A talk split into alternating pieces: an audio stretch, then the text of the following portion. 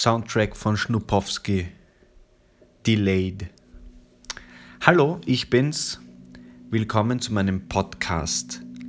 Heutiges Special Valentinstag.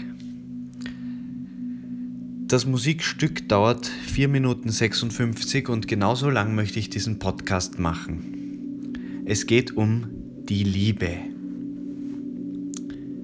Jo, die Liebe. Was ist eigentlich die Liebe? Ich habe es einfach mal gegoogelt ich, und ich habe ein paar Zitate gefunden von wichtigen Menschen. Das erste, was mir aufgefallen ist, Liebe ist eine schwerwiegende Geisteskrankheit ist es eine, Liebe ist eine schwerwiegende Geisteskrankheit. Das hat Platon gesagt. Also ich weiß nicht genau, wer Platon ist, aber er hat auf jeden Fall einen guten Sinn für Humor. Ähm, dann ein irgendwer hat gesagt, Liebe ist eine tolle Krankheit. Da müssen immer gleich zwei ins Bett. Das hat ein gewisser Robert Lemke angeblich gesagt, laut irgendeiner Internetseite, die ich gefunden habe. Ich, ich würde das anders formulieren. Ich würde sagen einfach, Liebe ist eine schreckliche Krankheit. Da müssen immer gleich zwei ins Bett. Aber okay. Äh, Heinrich Heine, von dem ich irgendwie was halte, weil äh, ich glaube, der hat den Reinecke Fuchs geschrieben und mein Vater hat ein gutes... Äh, äh, Hör Hörbuch davon und das, da musste ich immer sehr lachen, ähm, wenn mein Vater das zitiert hat. Äh, egal. Liebe ist in Frankreich eine Komödie, in England eine Tragödie, in Italien eine Oper und in Deutschland ein Melodram. Dazu müsste ich wahrscheinlich wissen, was Komödie, Tragödie, Oper und Melodram ist. Und ich müsste irgendwie wissen, was die Klischees von diesen einzelnen Nationen ist, sind. Aber Gut, so kompliziert kann ich leider nicht denken. Ist mir zu kompliziert. Liebe ist die zeitweilige Blindheit für die Reize anderer Frauen. Marcello Mastroianni. Okay, ist lustig. Das Wort Liebe hat für beide Geschlechter keineswegs den gleichen Sinn und hierin liegt auch die Quelle der schweren Missverständnisse, die sie voneinander trennen. Simon de Beauvoir, scheinbar ein Franzose oder eine Französin. Äh, das ist ein bisschen so sexistisch, klischeehaft, finde ich auch jetzt nicht so lustig. Ähm, aber okay. Das nächste ist, ihr werdet nicht glauben, von wem das ist. Gerne der Gezeiten gedenk ich, da alle Glieder gelenkig, bis auf eins.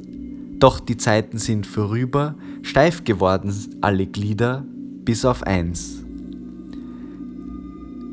Johann Wolfgang von Goethe. Unglaublich. Ein witziger Typ, aber ich glaube trotzdem, dass er ein Arschloch ist. Ich weiß nicht warum, wahrscheinlich weil jemand gesagt hat, dass er ein arrogantes Arschloch war. Und ich. Ja, was hat er geschrieben? Faust, Goethes Faust? Keine Ahnung, ist mir einfach viel zu kompliziert. Die Genitalien suchen sich und die Seelen glauben sich zu finden. Arthur Schopenhauer. Der, das ist ziemlich hart, finde ich. Das ist wahrscheinlich die Epoche, in der der gewirkt hat. Das ist eigentlich recht, recht äh, desillusioniert und pessimistisch fast, würde ich sagen. Aber bitte, man kann schon ein bisschen drüber lachen. Ähm, Friedrich Nietzsche hat gesagt, mitunter genügt schon eine stärkere Brille, um den Verliebten zu heilen.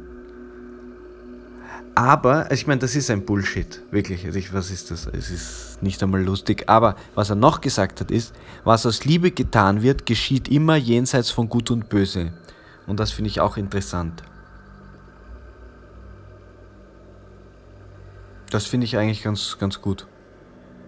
Das ist das erste Mal, wo mir das gefällt, dass jemand sagt, jenseits von Gut und Böse, weil für mich war immer klar, es gibt Gut und es gibt Böse. Kurzer Blick auf die Uhr.